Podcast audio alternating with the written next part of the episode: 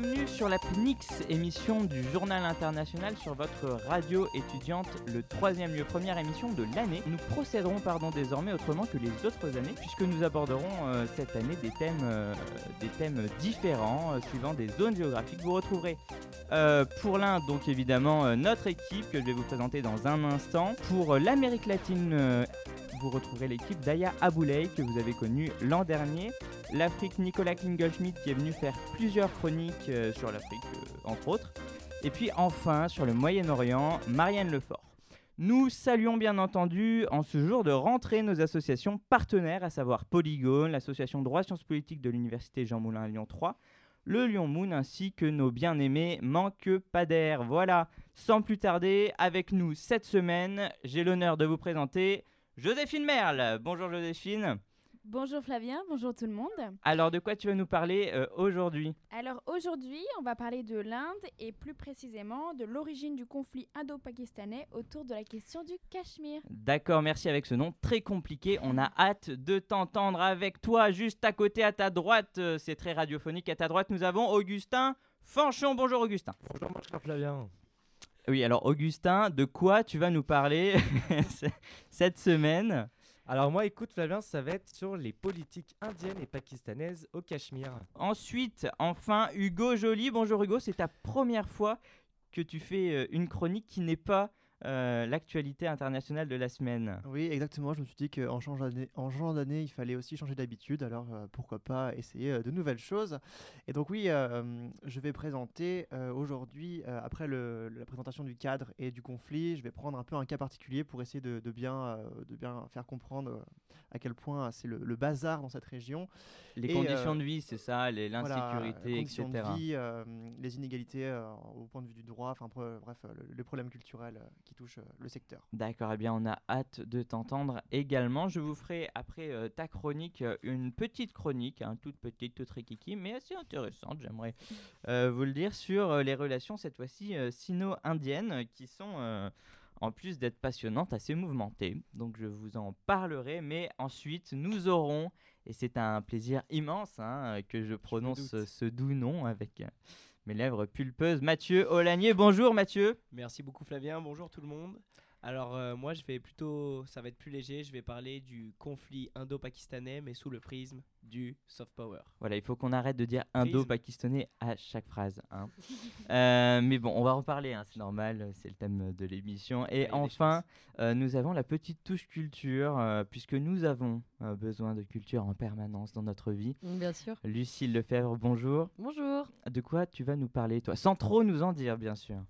Alors, je vais parler musique engagée, je vais parler euh, de la situation culturelle au Cachemire et, euh, et puis suspense, je vous dirai après. Hmm, Ce D'accord. teasing. On a Oui. hâte, on a hâte, on a hâte. Euh, on verra, écoute, hein, peut-être que ce sera nul, hein, qui sait. hein.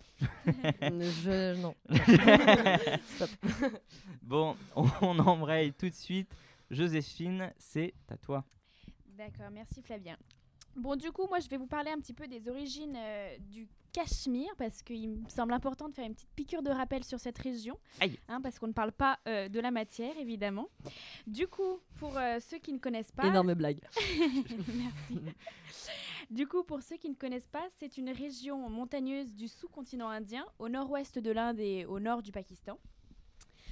Je vais faire un petit rappel étymologique hein, pour essayer de mieux connaître cette région. Du coup, Ka euh, en sanskrit signifie eau et Shimir signifie euh, desséché. Donc techniquement, c'est une zone desséchée, le Ça donne Cachemire. même Simir. envie comme région. hein. Ouais, ça donne envie. Flavien, toi qui fais euh, de l'hindi, qui est un petit peu la Je continuation parle, du sanskrit. je parle couramment, d'ailleurs, j'aimerais vous le dire. non, non, j'apprends. Non, par exemple, je pourrais dire en sanskrit euh, que Mathieu est simir, desséché, c'est ça? Chimir, chimir. Ah, chimir. Moi je mets- desséché Euh, non, non, Ah, non, non. Ça va alors. Augustin l'est par contre. Ah, euh, Un petit peu, ouais, j'avoue un que des fois je suis un peu desséché. Oui, c'est pour ça de- c'est pour ça- les samedis matins. C'est pour ça qu'il boit beaucoup, d'ailleurs. Exactement. Mais pas que de l'eau. Non, non, non, non, hein, boire avec modération, tout ça, tout ça. Euh, Enfin bref, du coup, euh, si cette théorie de eau desséchée ne vous plaît pas, euh, d'autres penseurs estiment que ce serait la contraction de Kashyapmira ou Kashyapmir, qui signifierait mer ou montagne de Kashyapa. Kashyapa qui serait le sage qui aurait vidé le lac de Satisar, que Cachemire était avant d'être récupéré. D'accord. C'est tellement poétique. Ouais, c'est intéressant C'est quand beau, même. hein, n'est-ce pas J'adore. Je crois qu'il y a un mec qui a vidé un lac euh, tout seul. Quoi. Rapidement, petit rappel historique. euh, au 8e siècle après Jésus-Christ, évidemment, Cachemire euh, devient un État conquérant, prospère, indépendant et culturellement s'inscrit. Puis, au 14e siècle, euh, il y a l'introduction de l'islam dans cette région. Donc, de manière globale, ils vont évoluer avec différentes religions. Donc, je fais un petit saut dans le temps après, euh, avec la naissance de Jammu et Cachemire en 1846, après la colonisation britannique euh, lorsqu'elle va passer sous la souveraineté du Maharaja de Jammu. Voilà. Ensuite, en 1947, nous avons la partition des Indes. Donc Cachemire est rattachée au dominion de l'Inde, mais elle va être partiellement envahie par le Pakistan à la suite de la première guerre indo-pakistanaise. Euh, c'est là que ça devient intéressant. Du coup, ça devient un peu compliqué, il faut écouter à ce moment. J'ai vu Mathieu Baillet quand même. Elle m'a Merci, perdu. Mathieu. Il faut, faut être concentré là parce que le Cachemire va être divisé du coup en trois parties. La partie pakistanaise au nord du, Pakist- euh, au nord du Cachemire, pardon. Donc là, excusez ma prononciation, je connais pas vraiment les sonorités euh, indiennes. Du coup, la partie pakistanaise s'appelle Azad Cachemire et euh, Gilgit Balistan, je suppose. La région ensuite de l'Aksai Chin et de la vallée de Shaksgam au nord-est, qui est donc frontalier à la Chine et qui appartient à celle-ci, car elle a été cédée par le Pakistan euh, à cette dernière. Et ensuite, bien évidemment, la région de Jammu et Cachemire qui appartient à l'Inde, bien que celle-ci revendique la totalité du territoire. Voilà, et il faut aussi savoir que ces territoires sont séparés depuis 1949 par une zone de contrôle, c'est-à-dire euh, il y a euh, une limite entre les deux. euh, Une frontière, quelque une part. frontière, exactement, avec plein de barrages de police. Mais un Voilà. peu à la Corée du Sud, Corée du Nord ou? Euh, peut-être moins strict, Mm. mais en attendant, il y a énormément de, de policiers. et Il du se, il se tire un peu dessus parfois quand même. C'est- assez complexe. C'est pour ça que je vais faire un petit récapitulatif aussi sur les guerres, parce qu'il y en a eu plusieurs, entre le Pakistan et l'Inde. Donc la première, dont j'ai déjà un petit peu parlé, a, été, a débuté en 1947. Elle est appelée guerre du Cachemire, donc ça nous intéresse un petit peu. donc il s'agit euh, de la partition de l'Empire britannique des Indes, qui a été lancée euh, par le mouvement de la Ligue musulmane, qui souhaitait en fait une indépendance dans un État entièrement musulman. Du coup, cela a abouti au Pakistan, euh, cela a abouti au pays, le Pakistan, euh, grâce à l'accord du Congrès nation- national indien. Donc, il y a vraiment eu un accord. Mais moi, je comprends pas, Joséphine. S'il y a eu un accord, pourquoi il y a eu une guerre alors? C'est une bonne question en fait, euh, parce qu'on pourrait croire que vu qu'il y a un accord, ça se fait euh, dans la paix. Et en fait, le fait qu'on ait séparé ce pays, qu'il y ait eu un nouveau euh, pays qui s'appelle le Pakistan, ça a amené le déplacement de 12 millions à peu près de personnes qui sont donc de différentes religions. Et, euh, et du coup, quand ils se sont déplacés, eh bien, il y a eu des violences car ils sont- ils n'ont pas les mêmes idéaux, etc. Donc forcément, il y a eu beaucoup de morts notamment au Pendjab et au Bengale, parce que c'était des régions indiennes, donc non musulmanes, qui sont devenues musulmanes, etc. Voilà, heureusement, nous avons eu Mahatma Gandhi, hein, que nous connaissons très bien, Qui est arrivé en toge, j'imagine. comme d'habitude, point rouge sur la tête qui a mis fin, du coup, euh, à ces conflits. Ensuite, nous, nous avons la deuxième guerre indo-pakistanaise. Et alors, comment elle débute euh, cette guerre? Eh bien, j'y viens. en fait, elle, dure d'août à s- à- jusqu'au 21 septembre 1965. Et en fait, elle va débuter avec l'opération euh, Gibraltar. Donc, cette opération, elle a été lancée par le Pakistan, qui a envoyé euh, quelques militaires en civil au Jammu et Cachemire. euh, pour, euh, de manière secrète hein, pour créer euh, des révoltes au sein de cette région et des, des actes de sabotage. Ce qui va évidemment entraîner des répliques indiennes et des contre-attaques violentes qui seront heureusement stoppées par l'intervention du Conseil de sécurité des Nations Unies euh, par une résolution exigeant l'arrêt des combats en septembre pour euh, ben, simplement revenir au statu quo, c'est-à-dire euh, qu'ils vont reprendre les mêmes frontières qu'avant le conflit. Donc en- encore une fois, il y aura beaucoup de morts pour finalement pas grand-chose. Enfin, la troisième guerre en 1971, qui va aboutir à l'indépendance du Pakistan oriental sous le nom du pays que nous connaissons aujourd'hui, Bangladesh. Donc sans rapport avec le Cachemire, je vais faire rapidement. Du coup, euh, cette partie orientale qui est euh, éloignée de près de 2000 km du Pakistan, hein, à, à l'est, qui est dans l'Inde, se rebelle contre l'autorité d'Islamabad et elle sera soutenue par l'armée indienne. Donc ce qui va encore plus créer des tensions entre les deux, euh, les deux pays. Il y a juste une dernière confrontation en 2001-2002 euh, suite à des essais nucléaires, car depuis 1998, il faut savoir que ces deux pays détiennent, détiennent l'arme nucléaire, ce qui euh, ne facilite pas les choses. Effectivement, oui. Voilà, depuis les relations sont toujours très conflictuelles, hein, car le Pakistan refuse de quitter le territoire euh, cachemiri tant que l'Inde ne fait pas le référendum proposé en 1949 euh, par l'ONU, qui donnerait le choix en fait au Cachemiri euh, entre les deux pays, euh, car celle-ci estime qu'elle ne, elle ne le ferait seulement si euh, le Pakistan se retire, ce qui fait en fait un- une sorte de blocage. hein. Évidemment, euh, l'un euh, ne veut pas car l'autre ne veut pas. nous sommes bloqués. On voit la situation complexe. Merci Très beaucoup, complexe. euh, Joséphine. Et justement, euh, en petit complément, et en- pour faire la transition euh, avec la, la cro- la chronique de- d'Augustin, moi je suis allé interviewer Monsieur S.R. Pravin, qui est reporter à The Hindu, qui est un journal euh, national euh, central hein, en Inde. Alors lui, bon, c'est un peu compliqué, il est basé au Kerala en ce moment, donc c'est très loin hein, du Cachemire, c'est à plus de 3000 km. L'Inde, c'est un pays absolument gigantesque. Mais euh, même de là-bas, lui, il me dit qu'on ne peut échapper aux discussions euh, sur le Cachemire en Inde. C'est toujours l'un des sujets euh, qui génère des réactions extrêmement euh, violentes et qui divisent la population. Et donc, je me suis dit, en tant que journaliste, peut-être, est-ce qu'il savait comment les, médias, indiens traitaient le, sujet? Et donc, en fait, il m'a expliqué que les médias indiens ont toujours vu le Cachemire comme une question électorale, électorale pardon. Parce que, euh, donc vous devez le savoir, on va vous en parler tout au long de l'émission. Euh, c'est avec ce genre euh, de thématique que le parti au pouvoir euh, Bharatiya Janata Party, donc le, BJP, arrive à fédérer ses partisans. C'est le parti hyper nationaliste du Premier ministre, Monsieur Modi. Et donc, c'est notamment dans des États comme, donc, qui sont éloignés hein, du Cachemire, mais l'Uttar Pradesh, le Rajasthan, le Madhya Pradesh, le Maharashtra, le Chhattisgarh, etc. Est-ce que tu prononces bien? Euh, Alors, écoutez, hein, je, je m'entraîne, j'essaye. Euh, je m'excuse par ailleurs euh, pour cette mauvaise prononciation, sans doute. Mais enfin, il m'a expliqué qu'en gros, c'était grâce à des thématiques comme ça, euh, oui, mais c'est chez nous, c'est pas chez nous, machin, polémique, que son parti arrivait à fédérer, en fait, des, des populations pour voter pour. D'ailleurs, il m'a appris euh, que, que depuis que le, BJ le BJP, je veux dire BJP, hein, je ne vais pas répéter à chaque fois le, nom du parti, euh, depuis qu'il a pris pouvoir, le pouvoir, rien ne va plus au Cachemire. Il y, a eu des émeutes en 2016, donc il a pris le pouvoir en 2014. Il y a eu des émeutes en 2016 avec la liquidation euh, du militant Burhan Wani euh, par les forces armées, qui était euh, donc un, des chefs de file d'un groupe euh, influent euh, de séparatistes cachemiris, puisqu'il faut savoir qu'il y a plusieurs acteurs en jeu dans la région.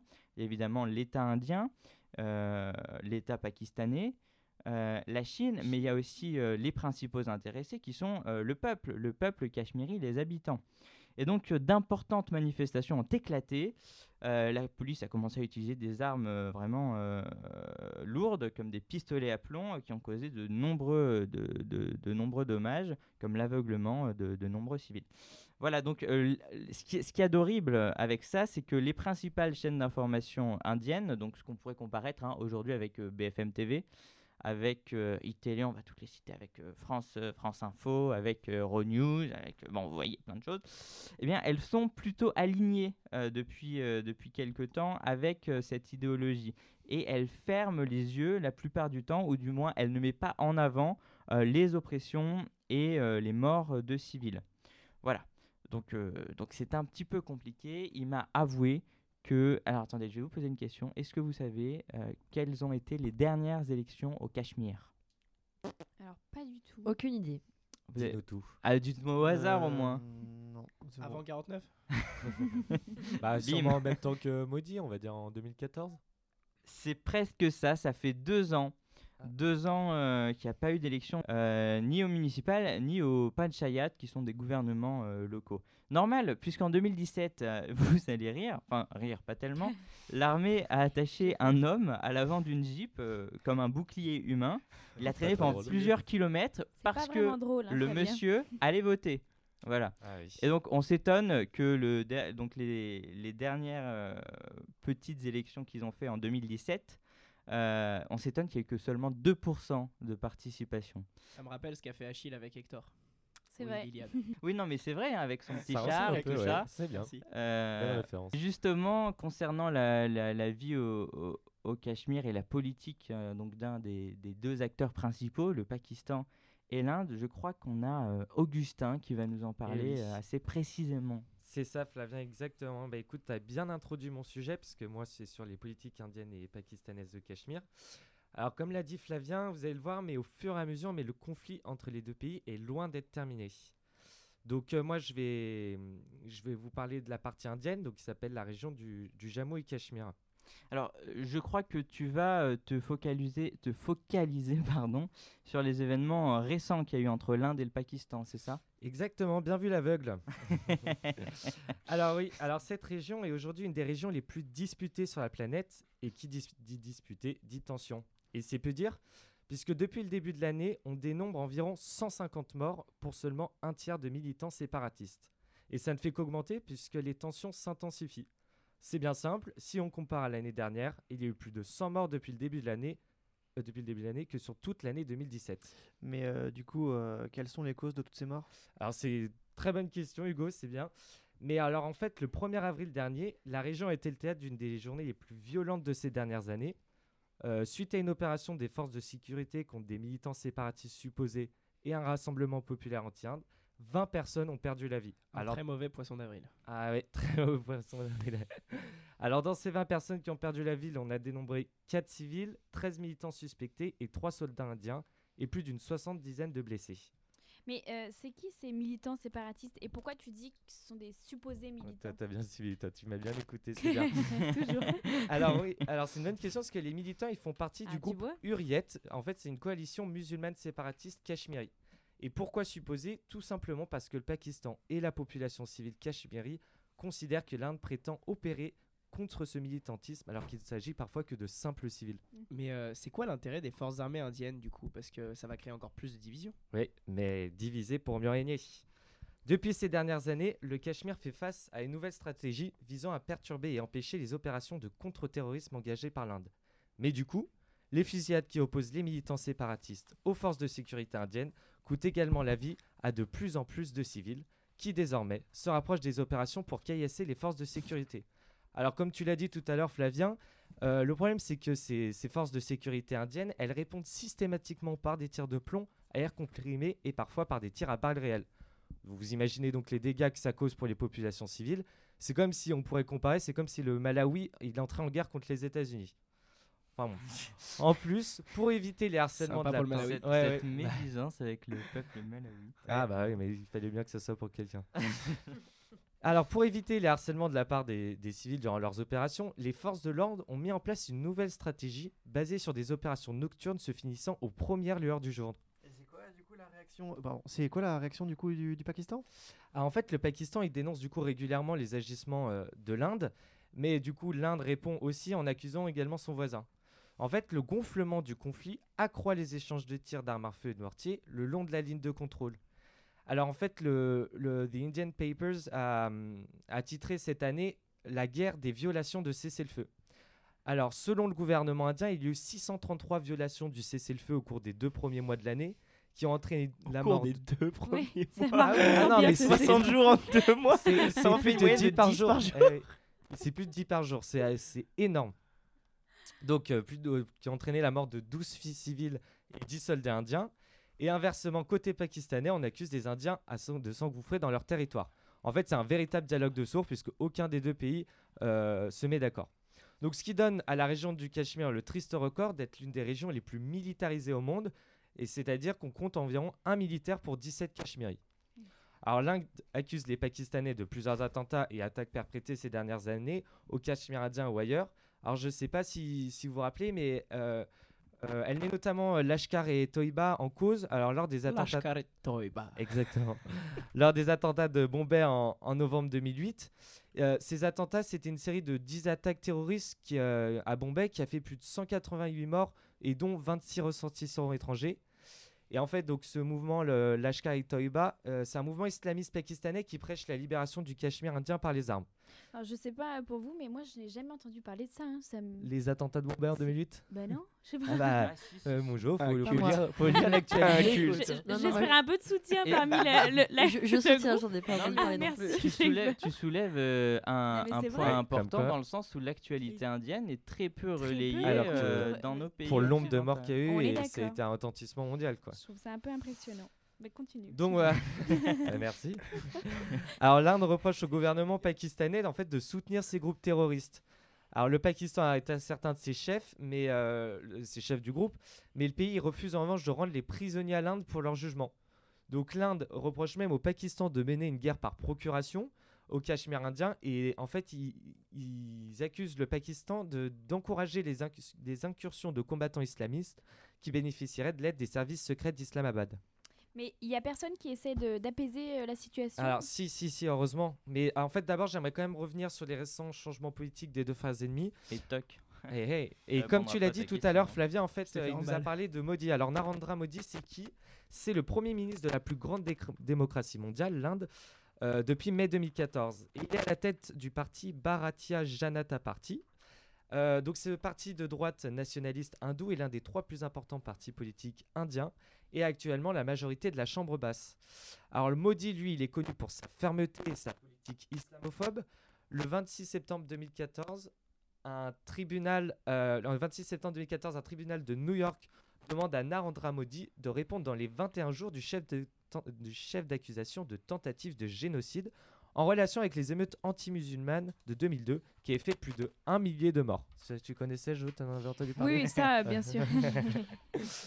Euh, mais celui-ci, malgré son discours devant l'Assemblée générale des Nations Unies, ne sera pas poursuivi davantage.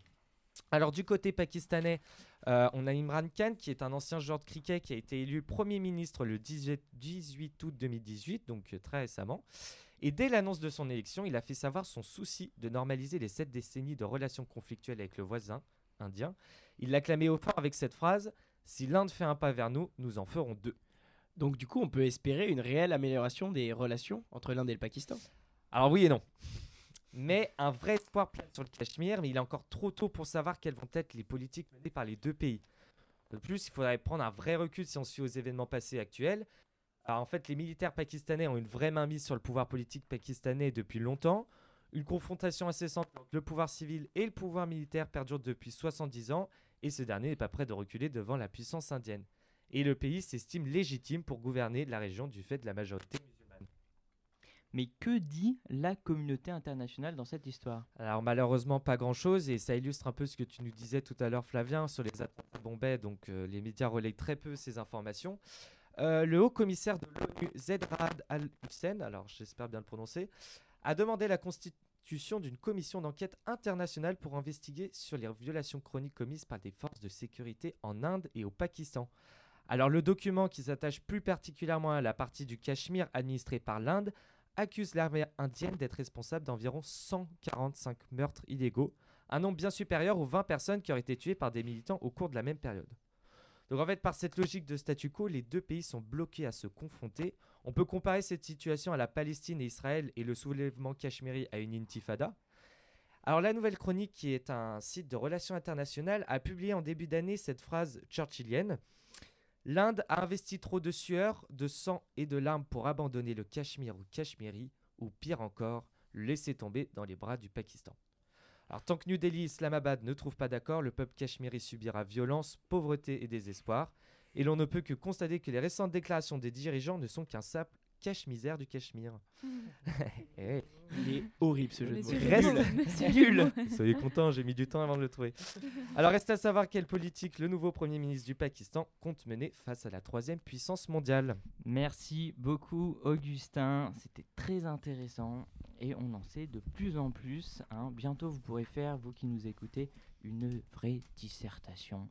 Euh, et Jean Bray, justement, Jean comment? Ils doivent vraiment avoir envie. hein. il, faut, il, faut avoir, il faut avoir envie de parler de l'Inde parce que comme on vient de le dire, euh, on en parle si peu. Il faut, il faut. C'est quand même la troisième puissance mondiale aussi, comme il vient de le dire. Et nous sommes là, nous sommes là pour en parler. Médias, craignez-nous, car nous arrivons. et justement, euh, j'arrive pour vous parler euh, d'un autre acteur très important, voire fondamental, hein, euh, dans ce conflit euh, dans ce conflit au Cachemire, puisque je vais euh, vous parler, mesdames, messieurs, de euh, la Chine. Voilà, la Chine. Alors, la littérature francophone est extrêmement pauvre en la matière. hein. Si vous voulez faire des recherches sur l'Inde, mettez-vous bien dans la tête qu'il faut parler anglais. Heureusement pour vous, le professeur Serge Granger, qui enseigne à l'université de Sherbrooke au Québec, est un des spécialistes en la matière. Je vous conseille donc euh, un de ses articles qui est vraiment passionnant, qui s'appelle Méfiance indienne envers la Chine, paru en 2014 dans la revue du Monde chinois, qui nous plonge véritablement dans cette histoire contemporaine tumultueuse entre les deux géants euh, asiatiques. Alors question, question, je vais vous la poser à tous. La Chine et l'Inde ont-elles été proches au moins, au point presque d'être alliées? Est-ce qu'elles ont été proches au XXe siècle comme ça? Euh, non. Est-ce que vous avez de un la souvenir? décolonisation Non. Ouais, ouais, ouais, tout Ouais. à fait. Quel génie. Oui, oui, puisque Ah, au c'est moment ce qui la rapproche. Oh oui, non, mais c'est complètement ça. Au moment de la décolonisation qui voit l'Inde hein, euh, en chef de file des non-alignés, hein, Ah le tiers-monde, euh, le prolongement du mouvement gandhiste, les Indiens reconnaissent immédiatement la Chine communiste de Mao. Et donc, pour la petite histoire, euh, l'Inde refusera même un siège au Conseil de sécurité de l'ONU, un siège de membre permanent, La connerie. puisque la Chine n'était Oh, pas reconnue. Je ne sais pas si vous vous rendez compte, parce qu'aujourd'hui, c'est Ah exactement oui, l'inverse. C'était Taïwan à l'époque. Et oui, oui, oui, tout à fait. Et maintenant, c'est la Chine qui est au Conseil euh, de sécurité et plus l'Inde. Voilà. Ils se sont fait avoir. Eh oui. Donc, euh, comme quoi. gentil. Mais bon, et, euh, je vais vous expliquer euh, qu'est-ce qui s'est passé, puisque depuis, eh bien, patatras. Patatras, diverses tensions, dont une guerre quand même, hein, en 1962, dans la région euh, d'Arunachal Pradesh, ont, quantita- ont quantitativement euh, réduit euh, la qualité de leurs relations. Alors, l'Arunachal Pradesh, c'est au-dessus du Bangladesh. C'est euh, juste à côté du Tibet. Enfin, c'est juste en dessous du Tibet même, hein, pour vous dire. C'est même presque sur le plateau tibétain. Presque, presque, puisque nous avons l'Himalaya. Eh bien, il y a eu une guerre. il faut savoir que, que depuis cette guerre, il n'existe pas un seul traité entre l'Inde et la Chine établissant des frontières communes. C'est-à-dire que l'Inde a des revendications sur le Cachemire, dont une partie est contrôlée par la Chine, et la Chine a des revendications dans l'Arunachal Pradesh que l'Inde contrôle intégralement. C'est tout de suite plus difficile, euh, mais ça, c'est une, autre histoire, et peut-être qu'on en parlera euh, au détour d'une émission, qui sait. Euh, nous verrons. Euh, mais donc le Pakistan dans tout ça, est-ce que vous pensez qu'il joue les troubles faits entre la Chine et l'Inde? Ah, Hmm, oui, moi je pense. C'est dans son intérêt. D'ailleurs, le Pakistan, a, comme je l'ai dit, a cédé des terres à la Chine. Tout à fait, tout à fait. Dans un premier temps, dans les années 60, la Chine s'est rapprochée du Pakistan, hein, ce qui a grandement déplu à l'Inde, puisque vous savez euh, qu'elle euh, qu'elle était, euh, qu'il y avait de grandes tensions depuis la Ils partition sont pas potes potes. hein. euh, du pays. Alors, euh, quand le Pakistan a cédé euh, la région cachemiri de la vallée du Shakzam, alors là, ça n'allait euh, plus du tout. Ah, meilleure Joséphine, prononciation, toi. On Joséphine, sent que tu fais de l'indie. non, non, non, non, pas du tout, vraiment. Euh, non, non, c'est pas, c'est pas fou du tout. Euh, D'ailleurs, je, je m'excuse encore, vraiment. Euh, alors, est-ce que vous pensez que euh, le Pakistan a fait ça gratuitement? Oula, non, il devait chercher un allié, lui. Et si se, se dit, tiens, si je donnais euh, un bout de mon territoire à la Chine, parce qu'ils sont sympas, Pourquoi rigolos, euh, machin. euh, en plus, euh, ils font très bien la cuisine. Non, non, pas du tout. Pas du tout, euh, puisqu'en fait, euh, ce qu'il se passe, c'est que la Chine apporte une aide structurelle et technologique très importante au, Pakistan. Elle lui a permis de développer, par exemple, hein, c'est qu'un des nombreux exemples, l'arme nucléaire. Donc, euh, dès 1986, euh, le Pakistan a pu commencer ses tests pour aboutir, donc, comme Joséphine nous le disait, à une arme utilisable. Et puis, l'histoire est aussi plus complexe. C'est-à-dire que la Chine s'est un petit peu emparée du territoire de l'Aksai Chine pendant la guerre avec l'Inde en 1962, euh, qui fait partie du plateau tibétain. Voilà, et donc euh, dans le même temps, le Pakistan, euh, étant allié, euh, s'étant allié avec la Chine, s'est dit tiens, bon, on va vous donner, euh, on va vous céder ces revendications, on va vous céder les revendications qu'on a sur ces territoires parce qu'en fait, euh, c'était leur territoire, mais il faut savoir que ce sont des territoires désertiques, donc euh, finalement, il n'y avait pas grand monde et donc ils ont cédé leurs revendications et c'est comme ça que la Chine a installé ses postes frontières en plein J'ai une petite question, mon Flaus, mais je Ouais. sais pas si tu vas pouvoir m'y répondre. Est-ce que tu sais si c'est pour ça que le Dalai Lama il est allé se réfugier en Inde? Alors, le Dalai Lama, c'est autre chose. Ouais. Le Dalai Lama, c'est autre chose. Non, c'est pas pour ça. Mais je pense qu'on fera une émission euh, Tibet-Inde, Tibet-Inde, Dalai Lama. Il y a des choses à dire. Oui, Euh, bah, ça peut être la prochaine d'ailleurs, mais enfin on, verra, verra, on verra ça, on verra ça. Mais non, non, non, c'est pas pour ça, euh, c'est pas du tout pour ça, puisqu'en fait, euh, si mes souvenirs sont bons, hein, je suis pas expert sur le sujet, le Dalai Lama était à Lhasa, Oui, c'est ça. et donc euh, ces, terri- ces territoires donc de l'Aksai euh, Chine sont euh, bien plus euh, À alors l'ouest? euh, Sud, sud. À l'est, oui, Ils sont à l'est, nord, nord, euh, nord-ouest, euh, enfin nord-est. rapport- J'aurais dit ils Oh sont la en bas. galère géographique. Sud-ouest, si Non, c'est entre deux. Non, ils sont en bas à gauche, ils sont en bas Oui, à bah, gauche, oui. sud-ouest. Alors là, ça, c'est, je suis sûr, c'est nord-est de, de l'Inde. Oui, mais moi je parle du Pakistan, le Cachemire. Ah bah, par c'est rapport au Pakistan, c'est même au sud. Bon, c'est à côté bref, du on Pakistan. s'est compris. Voilà, c'est Ouais. à côté du Pakistan. Euh, nous reviendrons sur un débat point cardinaux la semaine prochaine. enfin bref, enfin bref. Donc du coup, euh, on pourrait se poser euh, la question, mais au final, depuis 1962 tout de même, est-ce que ça va mieux ou est-ce que c'est encore tendax tendax Eh bien, c'est encore un peu tendax tendax. Le professeur Granger disait déjà en 2014 que si diplomatiquement les rapports sont plus apaisés, les tensions et divergences, hein, elles n'ont pas disparu, elles sont toujours là. La Chine est copain comme cochon avec le Pakistan, c'est peut-être pas le bon, le bon terme, alors que, que l'Inde ouais. ne, ne trouve pas, pas de fin dans son conflit au Cachemire avec lui. Alors tant que le territoire Cachemire sera disputé, disputé par l'Inde et le Pakistan, Pakistan qui est allié avec euh, la Chine, on voit mal comment la Chine et l'Inde pourraient s'entendre, d'autant plus que ce n'est pas le seul conflit frontalier, je vous ai parlé euh, tout à l'heure de l'Arunachal euh, Pradesh. Voilà. Donc euh, quand la Chine s'immisce dans ce conflit par la, rev- la revendication du plateau tibétain de l'Aksai Chine qu'elle avait, euh, on va pas se mentir, délaissé, en fait, elle montre une fois de plus sa puissance régionale, au déplaisir de l'Inde qui ne désire que rattraper son retard. Voilà, merci beaucoup. On voit que le conflit est encore loin d'être résolu, et ça n'augure rien de bon pour les habitants de la région, n'est-ce pas Hugo? Alors oui, non, pas vraiment. Euh, moi, je vais préciser un peu tout ce qu'on a dit jusqu'à présent euh, en parlant du cas particulier de la capitale d'été de la région de Jammu et Cachemire. Donc, euh, cette ville s'appelle Srinagar. Un nom aussi charmant ne pourra que représenter un paysage magnifique. Vous aurez raison de penser ainsi. Bordée d'une montagne, de l'eau, d'un lac, cette ville que l'on baptise également la Venise de l'Inde. J'ai envie d'y aller là. Eh ben oui, tout le monde aurait envie d'y aller. Enfin, bon, juste euh, selon le paysage. hein. Le- la suite est un peu moins euh, Ah. idyllique. On attend la suite. Donc, cette Venise de l'Inde est la capitale d'été de l'État de Jammu et Cachemire. Alors, pourquoi est-ce qu'on parle de capitale? Eh bien, cette appellation reflète la complexité de ce lieu, à savoir la tripartition qui morcelle cette région. En effet, cet État situé entre le Pakistan, l'Inde et la Chine a bénéficié d'une certaine autonomie reconnue par l'article 370 de la Constitution indienne. Ouais, on voit que je suis en droit. Hein. Très important. Très important. Par contre, Peu- ceux qui ont dû tout apprendre par cœur, 370 quand même. hein. La constitution française est un peu plus courte et quand même, c'est c'est pas évident. Ils appellent Charles de Gaulle, c'est pour ça. Ah, ça, Charlie. Charlie revient Ouais. Alors, positionnant entre trois pays différents, trois cultures se partagent le territoire. Comme l'a dit Joséphine, autrefois cette région était majoritairement islamique. Mais après la fin de l'empire colonial anglais, le phénomène de partition débuta et morcela l'empire colonial en deux territoires distincts. Tout cela conduisit de fait à la mixité religieuse et culturelle du territoire. Mais alors maintenant, où est-ce qu'on en est Comment, euh, enfin, euh, comment les événements ont-ils évolué Euh, Dans le bon sens, dans le mauvais sens, on ne sait pas trop. Alors, ce que je peux vous dire, c'est que la présence de l'armée est encore euh, bah, très présente du coup. En effet, la, la force de sécurité des frontières est revenue en 2016 après 11 ans d'absence.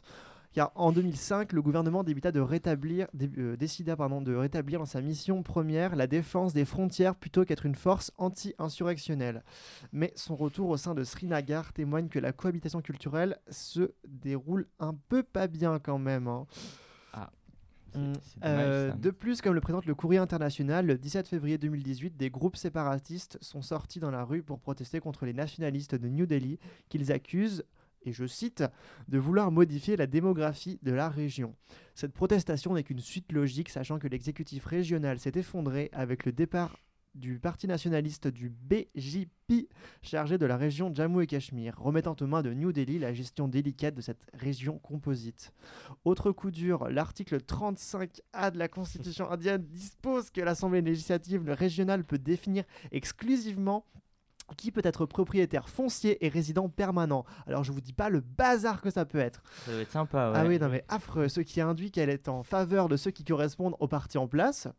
induisant une discrimination et une application non égale du droit. Ah oui, mais les propriétés doivent changer très souvent. Du coup, à chaque élection, euh, toc toc toc. Ah oui, bah voilà, du coup, c'est totalement arbitraire et ça dépend de ceux qui sont Ah. au pouvoir. Et c'est pour ça que ça va pas du tout. C'est pas positif. Et ça bride la liberté de nombreux Cachemiris qui, euh, qui se voient refuser l'accès euh, soit à la propriété, soit euh, à la résidence. Et donc, même si la Cour suprême a, entendu des opposants à cet article pour motif d'atteinte aux droits fondamentaux, elle ne s'est toujours pas prononcée sur la question. Alors que la région s'estimait heureuse, entre guillemets, d'en avoir terminé avec ces cycles de colère liés aux élections municipales, déterminantes en matière de gestion du territoire et droits des résidents, ce départ du BJP annonce la possible renaissance de ces cycles mortifères et d'une lutte, incessante pour euh, une égalité de droits. On pour résumer, euh, on a euh, non seulement la police des frontières qui revient en sein de la ville Cachemiri, euh, donc sous-entendant des répressions violentes des protestants, mais aussi un échec gouvernemental de tentative d'application égale du droit sur la région. Et donc voilà. et les conflits étant alors loin d'être solutionnés, Srinagar devra encore se cacher loin de la ligne de mire des colères insurrectionnelles et se plier aux normes inadéquates applicables. Merci beaucoup Hugo. Oh. Effectivement, c'était pas idyllique. Euh, non, C'était pas idyllique. Donc du coup, je tiens euh, à avertir les populations de Srinagar que je ne m'y rendrai pas tout de suite. A- Voilà. Après, j'ai- j'ai quand même vu euh, pas mal d'articles qui parlaient que le, le tourisme est quand même. euh, ça, ça, ah, re- quand même- ça oui, vient? ça revient, oui. D'accord. Ça, revient. et, j'ai j'ai vu pas mal d'articles. donc, Alors peut-être. Avec plein de commentaires très très très, très positifs sur la région. Elle est magnifique, mais elle reste quand même très très très complexe. Vaut-il mieux un gilet pare-balles? Euh, Je n'en sais rien. Ah, parce que j'en ai pas. Et c'est très lourd dans les valises. Vaut mieux aller à Tahiti, moins risqué. Oui, Mm. Tahiti, oui, Plus oui, plaisant, mais peut-être. pas. Oui, oui, effectivement, mais c'est pas en Inde. Non, c'est pas en Inde, non. C'est pas en Inde. Et On comment parle d'une destination. Euh, c'est vrai, cela dit, euh, cela dit, il y a la mer, alors qu'au Cachemire, non. Mm, mm. Mm. Affaire à suivre, nous verrons ça euh, aux, aux abords de l'été. Donc on se rend bien compte euh, donc que ce conflit euh, touche un peu, euh, un peu toute la société. Et euh, en parlant de société, je crois que Mathieu va nous parler de soft power. Merci Flavien. Alors salut à mes chers futurs auditeurs. Et c'est votre futur chroniqueur préféré pour vous servir. Il faut Bonjour, vous Mathieu. Je suis rendiez pas bien compte. Ouais. Faut vous rendiez bien en compte de ça. compétition. Bon alors déjà quelques mots d'introduction. Comme dans une bonne dissertation, après l'accroche, on définit les termes du sujet. Donc Oh. dédié à tous mes profs d'histoire. Ah. Vous voyez, j'ai appris. Dixit, celui qui a les meilleures notes. Le soft power désigne donc la capacité d'influence et de persuasion d'une entité, sans contrainte. Cette notion est faite de nombreux éléments. Pêle-mêle, la communication, la langue, la technologie, la philosophie, l'attraction culturelle. C'est surtout du dernier do- volet dont je vais parler. C'est quoi les attractions culturelles? Bah, j'allais justement embrayer là-dessus, merci. Donc je vais parler de sport, de transpiration, de victoire à l'arraché, Ah. d'exploits retentissants, de stade en délire. Ça fait rêver, hein? Ouais. Devinez le sport. Je vous préviens, c'est pas en foot ou en handball qui donnent leur vie pour la suprématie de leur pays. Cherchez plus hmm, obscur. 3 roupies pour le gagnant. Du Le- surf Du ping-pong Le Du water basket, polo. La pétanque. La Ouh, natation. non, Ah, non, pétanque non, Ricard. non. Ouais. pétanque Ricard, tout à fait. Non, vous êtes Le loin. beer pong Oui Ah, j'aurais aimé, j'aurais aimé le beer pong, mais la non. gymnastique. Ah. La danse Le- euh, indienne. Le, Non. houl, le houla hop. Non, quelque chose qui vient... euh, La- Qui, qui a le même nom qu'un insecte. La zumba. Le cricket. La mouche. Wow, oui, oui, oui, oui, c'est la bonne réponse. Oh là là, Ton animal préféré. Trois roupies pour toi. Ouais, c'est ton animal Ouais, préféré, merci. Mathieu, hein. ouais, donc le cricket est donc une des principales représentations du conflit dans sa facette non violente entre l'Inde et le Pakistan. Pour vous donner une idée, la confrontation qui a eu lieu en 2015 entre les deux équipes a rassemblé un milliard de téléspectateurs. Waouh Un oui, milliard merci. Impressionnant Ouais, ouais, vous rigolez, mais c'est quand même 10 fois plus que le Super Bowl en moyenne et même euh, environ autant que la finale de la. Coupe du Monde de foot. Et 30 000 de moins que nous quand même. hein. De? Ça fait quand même Non. beaucoup. hein, Je- je-. Comment ça, 30 000 mentir. de moins que nous? Non, non, je me retiens. Ouais, ouais, Oui, c'est ça, un milliard. Alors donc, euh, bon, ce chiffre, c'est vrai qu'il est aidé par le milliard 200 millions d'Indiens, mais quand même, faut se rendre compte de l'événement, c'est énorme. Bon, donc je vous passe les règles, c'est interminable. Et même avec des schémas et vidéos expliqués, je n'ai pas tout saisi. Ce qu'il faut retenir, c'est que c'est un sport anglais. Bon, bah comme 90% des sports en fait. Ça explique pas mal de choses déjà, la complexité. Ouais, Et comme d'habitude, d'ailleurs, les. Anglais, euh, aux sports qui sont inventés, ils sont très moyens. Ils sont largement en dessous des Indiens. Et euh, donc, c'est un sport anglais euh, qui a été ensuite exporté dans tout le Commonwealth, donc, dont les Indes et le Pakistan. Ça joue sur un terrain ovale avec une balle et une batte plate à 11 contre 11. Donc là, c'est facile. Il faut marquer des runs en courant d'un côté à l'autre de la zone et d'échanger les places entre les batteurs. Dans une série, sauf si le guichet est détruit ou la balle gobée. La partie peut durer jusqu'à 5 jours comme 3 heures si on joue au test cricket ou en T20. Donc là, c'est plus dur. Et encore, je suis resté soft. Euh, moi, Cinq tu m'as jours. déjà perdu. Ouais, ouais, ouais, 5 jours, ouais, cinq font- jours. Eh, font co- des petites pauses quand même de temps en temps. Ouais, ouais, donc évidemment, je vais vous épargner ça. hein. Je suis resté sur quelque chose. Comment tu gobes la balle? Tu gobes la balle, alors c'est juste euh, gober, c'est le terme de l'attraper sans la relâcher. Ah, d'accord, bah, je, je me Et suis tu- imaginé un autre. Mais quand bon, tu dis même moi, j'ai pas tout compris. Je suis pas encore Détruire le expert, hein. guichet, tu détruis littéralement le guichet. Ouais, ouais. Ah, D'accord. Ouais. Oh, c'est sympa comme ça. En vrai, Cricket, c'est- broke the wicket. Mais Ok. attends, juste du coup, on dit cricket ou cricket? Parce que Ah oui, Euh, alors normalement ça, déjà c'est ni l'un ni l'autre, c'est test cricket. Oula, bah tu vois. cricket. Moi je vais Et maintenant le cricket le plus pratiqué c'est plutôt le T20. Ah oui. Le T20. C'est donc euh, la version qui dure 3 heures alors que le test cricket peut durer 5 jours. Aussi, T20, je fais ça souvent. Ah ouais, donc bon bah je vais vous épargner ça hein, parce que bon les règles ça va être compliqué et vous parler plus simplement des rencontres qui ont eu lieu entre ces deux équipes et leur dimension symbolique. La première a eu lieu du 16 au 19 octobre 52. Et oui, rappelez-vous, les parties peuvent durer longtemps. Là, elle a duré 3 jours. 3 ans seulement après la guerre pour le Cachemire. Donc c'était vraiment une partie très symbolique. Et euh, à la manière de l'Argentine 34 ans plus tard, après la guerre des Malouines à la Coupe du Monde de foot face aux Anglais, la rencontre peut être gage de revanche pour le Pakistan. Mais contrairement à l'Argentine, ils se font tartiner. Et oui, 3 jours de match seulement ça représente en quelque sorte un 6-2, 6-1 en tennis ou un 42 à 6 en rugby. Vraiment, euh, trois jours, c'est une humiliation. Et ce n'est que le début de la longue rivalité sportive et hautement symbolique émaillée d'incidents, évidemment. Sinon, ça ne serait pas drôle. Comme en 1992, lors d'un match à Sydney, où la pression est montée entre les joueurs suite à des insultes à répétition des joueurs indiens sur un batteur pakistanais. Alors, euh, l'arbitre, euh, évidemment, n'est pas intervenu, car selon l'Express, bien sûr, il ne comprenait pas l'in- l'hindi.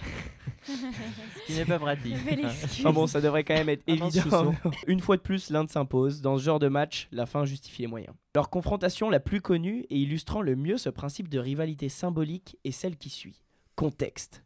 Old Trafford, le théâtre des rêves, 1999, deuxième tour de la, cour- la Coupe du Monde. Il fait chaud. Manchester voit des milliers de supporters indiens et pakistanais, comme en mission pour leur pays. Les bars et les rues en sont remplis. Le match est d'autant plus spécial du fait qu'il a lieu pendant la guerre du Kargil au Cachemire. L'ambiance est électrique. Un drapeau indien est brûlé devant le stade, des échauffourées éclatent, des insultes toujours autant incompréhensibles pour les arbitres, fusent, interpellations en masse. Niveau sportif, le Pakistan fait face à une nouvelle victoire indienne. Dur dur. Son image n'est pas aidée par ses résultats. Attends, parce que ils ont quand même gagné une fois. Ouais, ouais, bien sûr qu'ils ont gagné. Attends, sinon, ce serait naze. Je peux te dire que ça leur a fait plaisir, surtout aux joueurs, vu les larmes de joie qui coulaient sur leurs joues et même celles de leurs compatriotes. Le match a eu lieu sous les yeux des deux dirigeants réunis pour l'occasion, en 2005 à New Delhi, en terre indienne. Victoire du Pakistan. Historique Nous sommes à Lyon. Mhm. Euh, si Lyon gagnait tout le temps contre Saint-Etienne, il n'y aurait plus de rivalité. cas, Exactement, temps. rivalité est faite de tout le victoires temps, des. Mais c'est dangereux, ça peut engendrer encore plus de conflits après. euh, Non, non, non, euh, non, non. Honneur ou je sais pas, ils peuvent se dire, bah tu sais quoi, euh, du coup je vais, je vais envahir ton pays. Bah non, mais justement, Ah bah t'as Je- gagné, je t'envahis. je vais un peu loin peut-être. Très équitable. tu, tu fais bien de parler de ça, Joséphine, parce que maintenant, ce qu'il faut comprendre, c'est que c'est une bonne rivalité, parce que comme je l'ai glissé subtilement juste avant, les deux dirigeants étaient présents, ce qui signifie donc que le Premier ministre indien a invité le président pakistanais. Ces matchs de cricket permettent en fait maintenant de maintenir le processus de paix entre les deux pays. C'est aussi ça la, la force du soft power. Il a rapproché ces pays autour d'une culture commune, celle de ce sport de gentleman, anglais à la base. Ça s'appelle maintenant la diplomatie du cricket selon le monde. Et c'est très sérieux. Un historien du cricket, et oui ça existe, vous pouvez voir comme c'est sérieux, Boria Majumbar, et bon excusez pour l'accent, j'ai fait mon maximum, mais bon c'est toujours limite. On a va y arriver. Non mais vraiment. On hein. va s'entraîner. On va s'entraîner. On va s'entraîner au fil de l'année, on y arrivera très Je bien. trouve qu'au fur et à mesure, on gagne. hein. On Boria gagne. Majumbar. Oui. J'ai passé espagnol d'un coup. eh si Ouais, donc euh, lui, il a dit que historiquement, à chaque fois que l'Inde et le Pakistan ont traversé une période de tension des relations bilatérales, le cricket est venu à la rescousse. Selon lui, c'est donc une arme diplomatique efficace. C'est impressionnant quand même euh, ce, sport qui règle, enfin qui, qui apaise des conflits. On avait fait une émission euh, sur le sport il y a quoi? Il y a maintenant six mois. Et euh, on, on nous avait, enfin on en avait parlé que le sport apaisait beaucoup de choses et, et c'est vraiment très sérieux. T'en parlais, la diplomatie du sport est vraiment très importante. Ouais, euh, mais t'as tout dit, putain, décidément, tu t'exprimes tellement bien. Mmh, Bellâtre. le cricket, depuis le début, donc, joue un rôle primordial au sein du conflit indo-pakistanais. Et oui, on répète encore indo-pakistanais, et alors c'est la dernière fois que je le dis. Il a été facteur du conflit, puis finalement de réconciliation, de cohésion. Cela s'explique du fait que le soft power, surtout entre puissances nucléaires maintenant, est capital, dans le sens où une guerre armée ne peut plus vraiment éclater, d'où son développement au XXe siècle par les États-Unis par exemple. Bah merci beaucoup Mathieu. De rien, ça m'a fait vraiment plaisir. J'ai toujours rien compris aux règles du cricket. Non, mais, non, mais regardez des vidéos dédiées, euh, j'ai essayé et j'ai abandonné au bout d'une demi-heure. hein, mais je vous propose qu'on passe à une émission euh, télévisée euh, la prochaine fois et qu'on essaye Mm. un- pour Noël match de cricket. Puis c'est très sympa parce que les Indiens, ils ont le sens du spectacle. Et donc là-bas, la ligue de cricket, j'ai regardé un peu, t'as des explosions, des boules de feu avant les matchs. Non, mais c'est un truc Des de fou. les- les Il y a des danseurs, roquettes. il y a C'est des- c'est- c'est, euh, à l'américaine, mais en plus Façon abusé, comme les Bollywood un peu. Ouais, c'est ça. Les gens s'insultent sur le terrain. Ah, mais vraiment, c'est- c'est incroyable. Vous regarderez euh, Ligue T20 Inde sur Et YouTube, puis vous quand allez t'as voir milliard choses d'Indiens incroyables. devant toi, t'es pas refait. quoi. Ah ouais, non, mais hein, les matchs, c'est. S'ils sont pas contents, ils détruisent le guichet. C'est une ligue euh, encore plus regardée que la que- Barclays Premier League, donc euh, faut se D'accord. rendre compte. Eh bah, eh bien, eh bien, nous regarderons. Et vous regarderez, n'est-ce pas, chers auditeurs, vous regarderez. Mais après cette petite touche sportive, on est fatigué, fatigué, Mathieu. Et on a besoin Oh. d'une petite touche culture. Et pour ça, Lucille, tu es toujours là. Oui, oui, oui. Parce qu'avec l'ouverture de la Fashion Week et le froid qui commence à se faire sentir, je suis ravie de vous retrouver aujourd'hui pour parler Cachemire. Merci. Très bonne. Excellent. Merci. C'est quand un même meilleure que celle assez, c'est Oh, assez doux comme jeu de mots. hein. Oui, Ah, moi je trouve j'ai ça, oui, c'est acceptable. Euh, c'est un sujet que l'on oublie bien souvent, car oui, au Cachemire, donc la, la région, la situation est assez préoccupante. Comme nous l'avons déjà dit, le Cachemire, c'est des terres disputées entre l'Inde et le Pakistan suite à l'indépendance des deux États en 47. L'Inde réclame l'intégralité du Cachemire, en plus des territoires qu'elle contrôle déjà, alors que le Pakistan revendique l'État du Jammu et Cachemire que l'Inde maîtrise.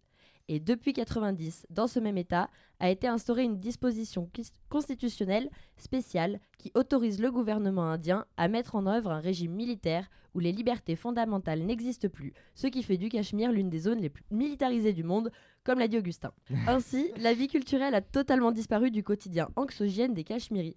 D'abord, le niveau d'éducation a été très ralenti, puisque le média indépendant La Conversation nous apprend que lors des jours des années scolaires normales, c'est-à-dire sans insurrection, 50 à 80 journées d'école sur 180 sont perdues à cause des couvre-feux. La fonction socialisatrice de l'école est alors en berne, puisque même les activités extrascolaires sont impossibles à mettre en place. J'en connais qui seraient contents des Oui, cours ratés. Hein. Finalement, 50 euh, jours. euh, Mathieu, ils vont autant à l'école que toi en amphi. Oh, le coup bas. C'est à le coup bas. Plus j'ai je vous jure. Ensuite, d'un point de vue culturel, les cinémas ont été fermés et converti- convertis en postes militaires. L'unique galerie d'art fut fermée en 2014 par les autorités indiennes et les quelques spectacles et représentations qui s'y tiennent de temps à autre sont sous tension. Le magazine Le Point nous offre un exemple puisqu'en 2013, un opéra du chef d'orchestre indien Zubin Mehta a été annulé. Ouais, pardon, monsieur. On, on a, on travaillera, on travaille. Ouais, ouais, ouais, non, mais pardon, monsieur. Et, et puis pardon, parce que ton concert a été annulé au dernier moment suite à des manifesta- manifestations cachemiries. on rigole, mais c'est vraiment pas Oui, c'est drôle. pas du tout. drôle. Bah non, non, non, c'est- je dis des choses C'est vraiment. euh, vraiment très- un sujet lourd cool. aujourd'hui. Mais oui, non, Ah mais oui, c'est- oui. Heureusement qu'il y avait Avec des gens Cricket lourds. qui était là pour adoucir un peu Ah tout ouais, ça. Parce que- heureusement. Ah bah oui. Ouais, Et donc, on- bref, ce- ce- ce- le concert de ce monsieur a été annulé au dernier moment suite à des manifestations cachemiries dénonçant la légitimation de la répression indienne de ce concert.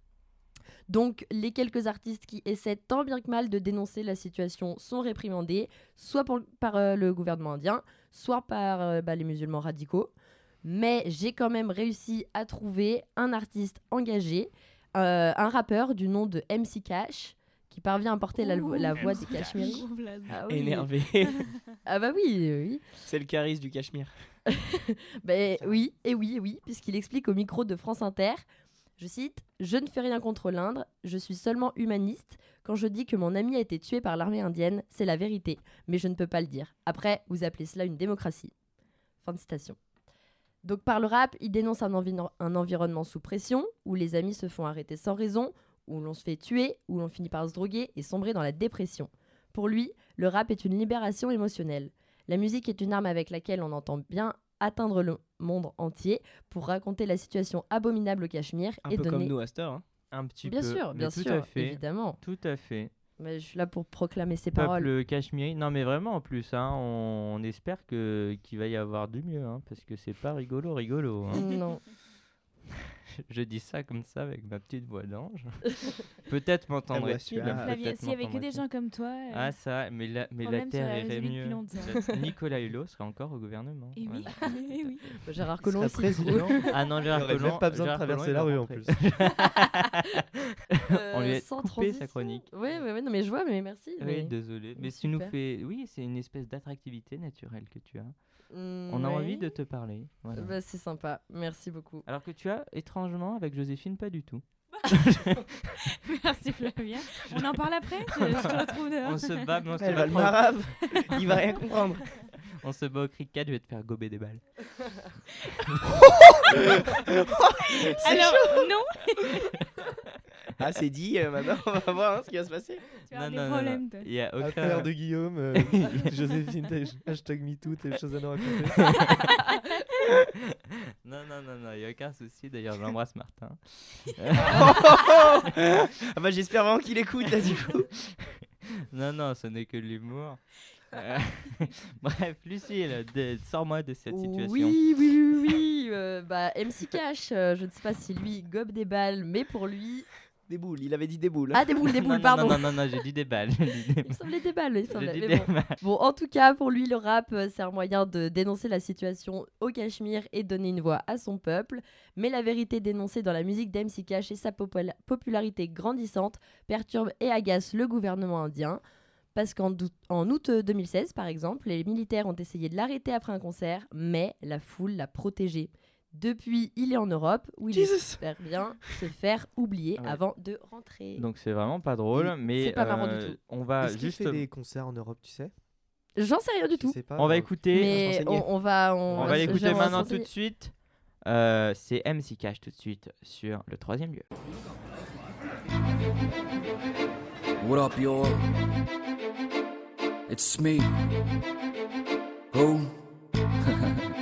MC Cash. Half you motherfuckers are blind to the facts. Cause all you see is balls, but you never see the cracks. You're on the right side, but you walk the wrong tracks. Plus, the people who rule you are worse than rats. These self proclaimed self righteous people be using your tax money for everything called evil. And you just shut your eyes cause you hate reality. Like those coward young fucks engineering immortality. Parliamentarian stupids be talking revolution while supplying our streets with drugs and prostitution. Stupid fucks be socializing with rats who, when given a chance, will shoot a hole in their backs. Motherfucker, do your math. You taking orders from the same bitch mates who engraved minds in your path. Even when Jesus comes, you still be a slave, or you'll be dead and forgotten, regretting in your grave. Splinters of ignorance still lodged in your brain, knowing only hellfire will put an end to your pain. And even if all your life you try to do what's right, they will murder you and put an end to your plight. Everything that you fight for be lost with no trace. And these bitches will probably shit a piss on your face, little faggots. Yeah, trying to be hard, said it's the crusade, and a fool started the war.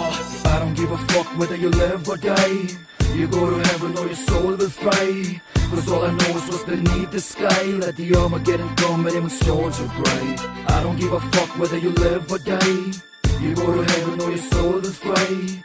Cause all I know is what's beneath the sky. Let the Armageddon come and when swords are bright. Merci à tous d'avoir écouté cette émission. Hard. C'était ouais non c'est Super. sympa. Ce Hein. qu'il fait- ce qu'il fait est vraiment Et on lourd. se retrouve pour la prochaine. Oui, oui, oui, on arrive à Eh oui. situer les différents intérêts présents au Cachemire. La situation hein, est difficile, hein, certes on l'a vu, on a du mal à trouver euh, le terme, hein, qu'est-ce qui, qu'est-ce qui va se passer au final, mais on peut se rendre compte quand même que euh, si aujourd'hui cela nous paraît inextricable, les intérêts plus grands des pays, euh, des, des pays concernés permettront peut-être un jour de dépasser ces clivages. Utopisme, idéalisme, l'histoire nous le dira. Ne manquez pas la semaine prochaine, même heure, même endroit, l'émission d'Ala Aboulay, sur l'Amérique du Sud. C'était la PNIX sur le troisième lieu, votre radio étudiant. Ich bin ein Berliner. Entre ici, Jean Moulin Yes, we can. Je vous ai compris C'est un vieux pays. Vive le Québec libre I have a